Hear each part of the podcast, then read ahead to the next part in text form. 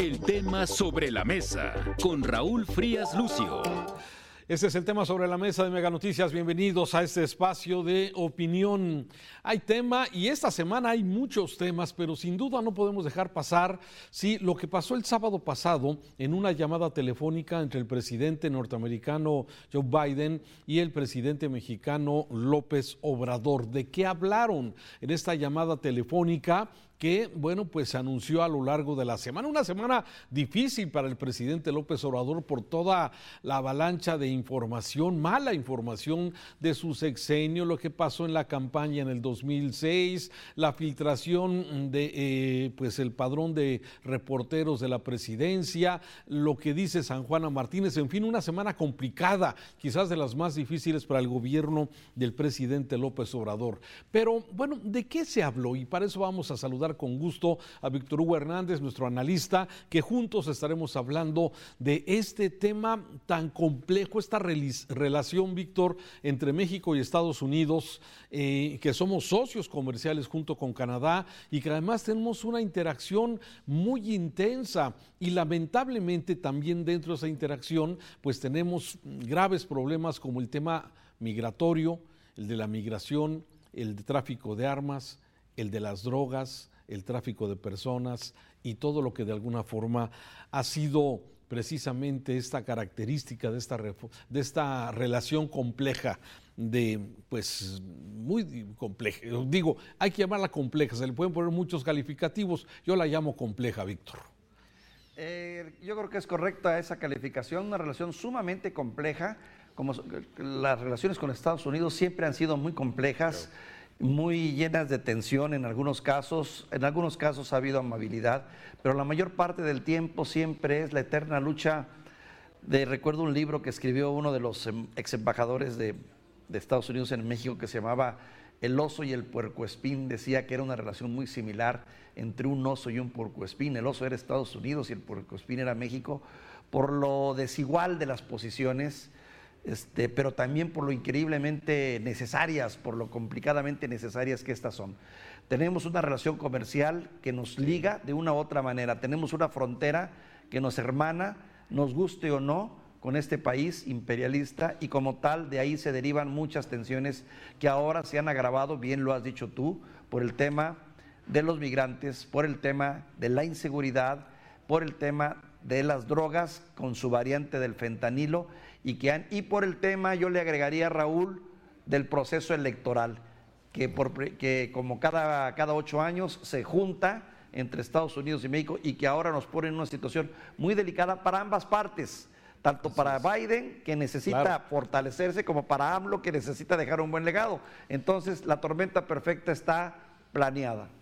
Así es, ahora, en este marco que bien lo has definido, se da esta llamada telefónica, ¿sí? Eh, y yo comentaba, eh, iniciaba mi comentario con la semana complicada que tuvo el presidente López Obrador cuando aparentemente luego de una filtración que viene mm, del Departamento de Justicia de los Estados Unidos, donde, bueno, varios medios en México y en Estados Unidos sí dan a conocer este hecho de esa relación cercana entre López Obrador y el cártel de Sinaloa, ¿no? Y que, bueno, hay muchos ejemplos, pero la filtración habla de estos eh, millones de dólares que entraron a la campaña de López Obrador en el 2012, si no me equivoco, eh, o en el 2006, ¿sí? en el 2006, 2006. sí, tienes razón. Y esto de alguna forma, bueno, ha sido un tema que ha destapado, desde luego, que de alguna forma ha metido al presidente López Obrador en esta dinámica, que, a ver, no es raro, lo vimos saludando al mamá del Chapo. López Obrador siempre defendía que no se le llamara el Chapo Guzmán, sino casi, casi con mucho eh, respeto al señor Joaquín Loera. Eh, eh, a ver, todo lo que se ha comentado al respecto. Entonces, esa filtración alimenta esta, pues estas versiones de alguna forma de esta cercanía entre el cártel de Sinaloa y el actual gobierno. En fin, todo esto se da precisamente en este marco que tú bien lo dices, las elecciones tanto en México como en Estados Unidos. Ahora, ya lo sabemos, A Estados Unidos en estos momentos su prioridad, lo más importante es el tema de la seguridad y desde luego también hay varios escenarios en el mundo que son su preocupación. Uno de ellos, la guerra entre Ucrania y Rusia, en donde, bueno, de alguna forma, pues Estados Unidos ha venido apoyando a las sanciones que se le han aplicado a Rusia de parte de muchos países europeos, a pesar del alto costo que esto significa. Pero sin duda, la frontera sur para Estados Unidos es importante.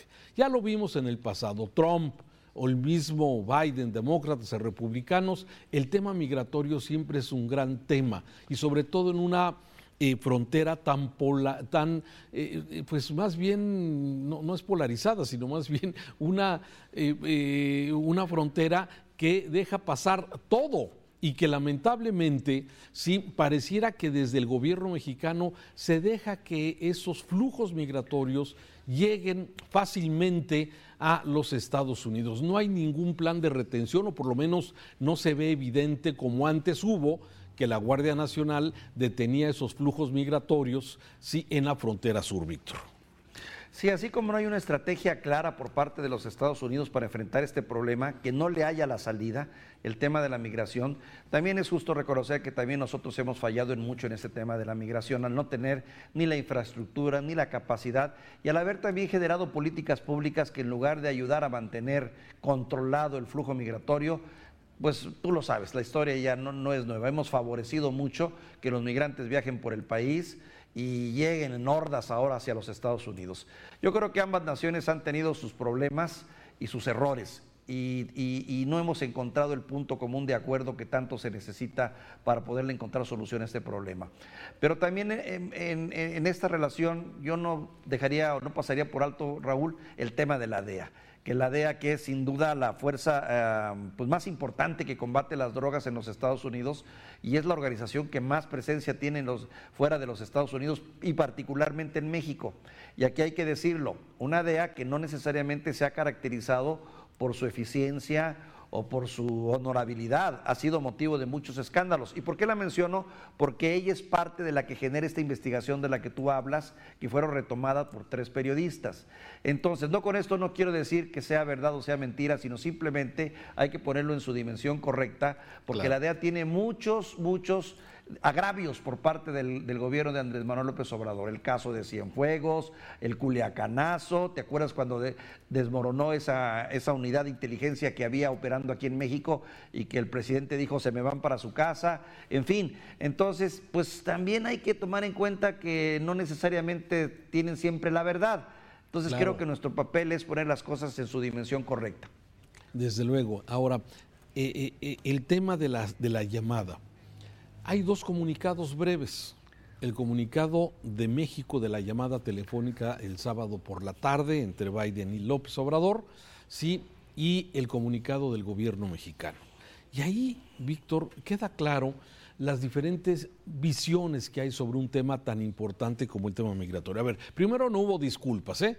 porque el presidente había dicho en la mañanera que estaba esperando que el gobierno le debería pedir disculpas por los agravios que le ha generado el tema de la filtración. O sea, de alguna forma, bueno, no hubo disculpa, o por lo menos en, el, en los documentos no se habla de esto, pero sí se habla de una visión, me parece que esto es básicamente la visión que tiene el gobierno mexicano y el gobierno de Estados Unidos respecto a un tema tan delicado. Fíjate, el presidente López Obrador dice que cualquier esfuerzo que se haga para controlar la migración, si no se atienden las causas, muy dicho y muy repetido en las mañaneras, sí, es letra muerta. Sí, es decir, lo que está diciendo el presidente López Obrador en este comunicado es que la llamada telefónica fue para seguir trabajando conjuntamente en un esfuerzo para contener los flujos migratorios, para eh, el tráfico de armas y también el tráfico mm, de drogas, especialmente el fentanilo, y que van a seguir los esfuerzos, pero que si no se atienden las causas es letra muerta.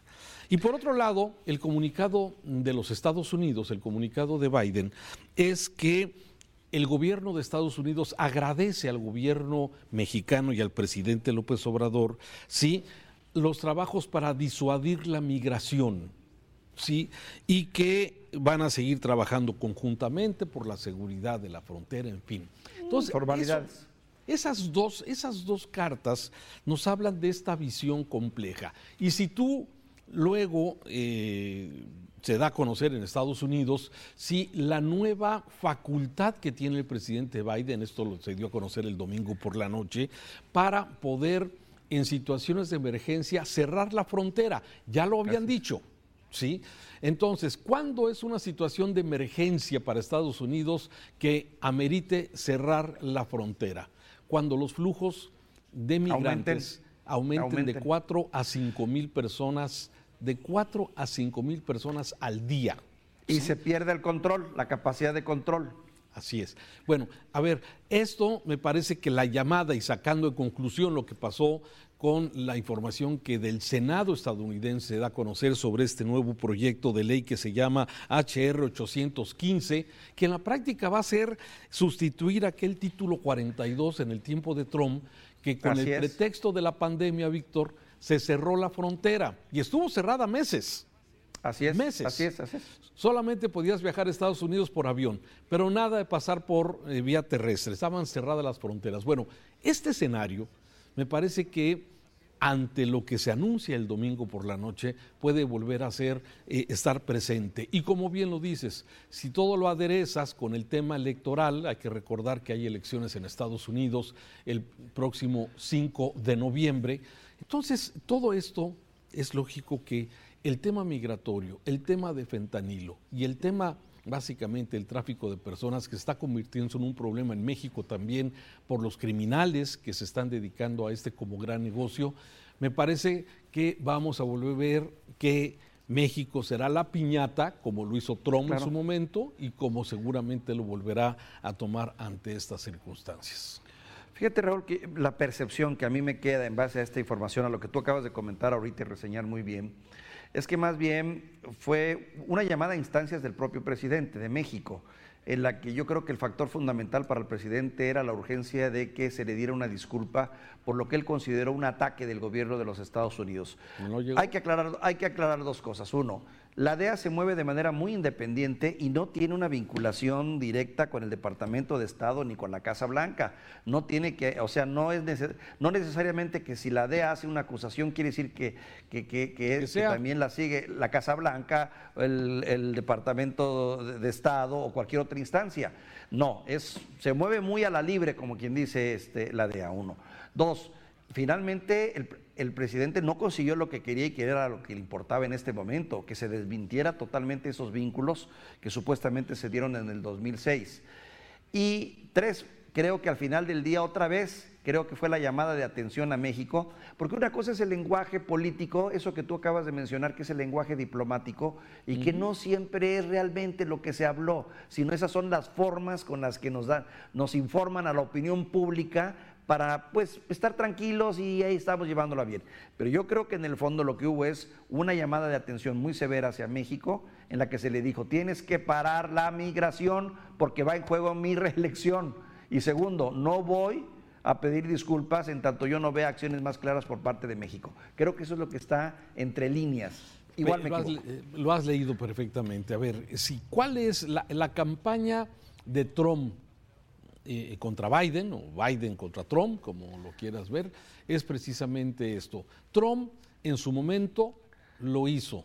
¿sí? Cerró la frontera, ofreció que México se, eh, seguiría, construyendo el muro, ¿sí? Y amenazó eh, a México con aranceles si no se detenía el flujo migratorio, ¿sí? Eso se va a volver a hacer. Por eso me parece que ahora este acuerdo del Senado, donde participan los republicanos y los demócratas, me parece que es interesante, ¿sí? Para tratar de eh, dejar ese tema migratorio que va a ser la piñata en la elección, ¿sí? Porque hay que recordar que, bueno, eh, como están las encuestas, Trump en algunas va arriba, Biden subió este fin de semana en las encuestas, es decir, el tema es si hacer o no hacer en tema migratorio. Y esa va a ser parte fundamental de lo que va a estar en juego en la elección de los Estados Unidos. Para yo, mi conclusión, Raúl, es que esta, investigación que dan a conocer, ah, también cosa rara, ¿eh? que tres periodistas en un mismo tiempo y en, un, y en un mismo momento den a conocer los datos, también me sonó un poquito como amañado. Pero bueno, y una de ellas, pues bueno, es a Anabel Hernández, que es muy buena en muchos sentidos, pero que también tú sabes que luego también le exagera un poquito al tema. ¿Y qué te puedo decir de los otros? Tim Golden es muy respetable también, pero que pues bueno, no siempre tienen la razón, no por oír y sentir que viene de fuera, quiere decir que tengan la verdad. No meto las manos al fuego, ¿eh? Raúl, sí, yo creo que presidente. ese es un ejemplo de que las cosas pueden empezar a complicarse para México en muchos aspectos y que este gobierno seguramente no va a salir bien librado de todo ese embate. Ya lo veremos. Gracias. Ya lo veremos. Te mando un abrazo, Raúl. Saludos. Temas sobre la mesa de este inicio de semana. Nos esperamos mañana, mañana seguramente las reformas aquí en el tema sobre la mesa. El tema sobre la mesa con Raúl Frías Lucio.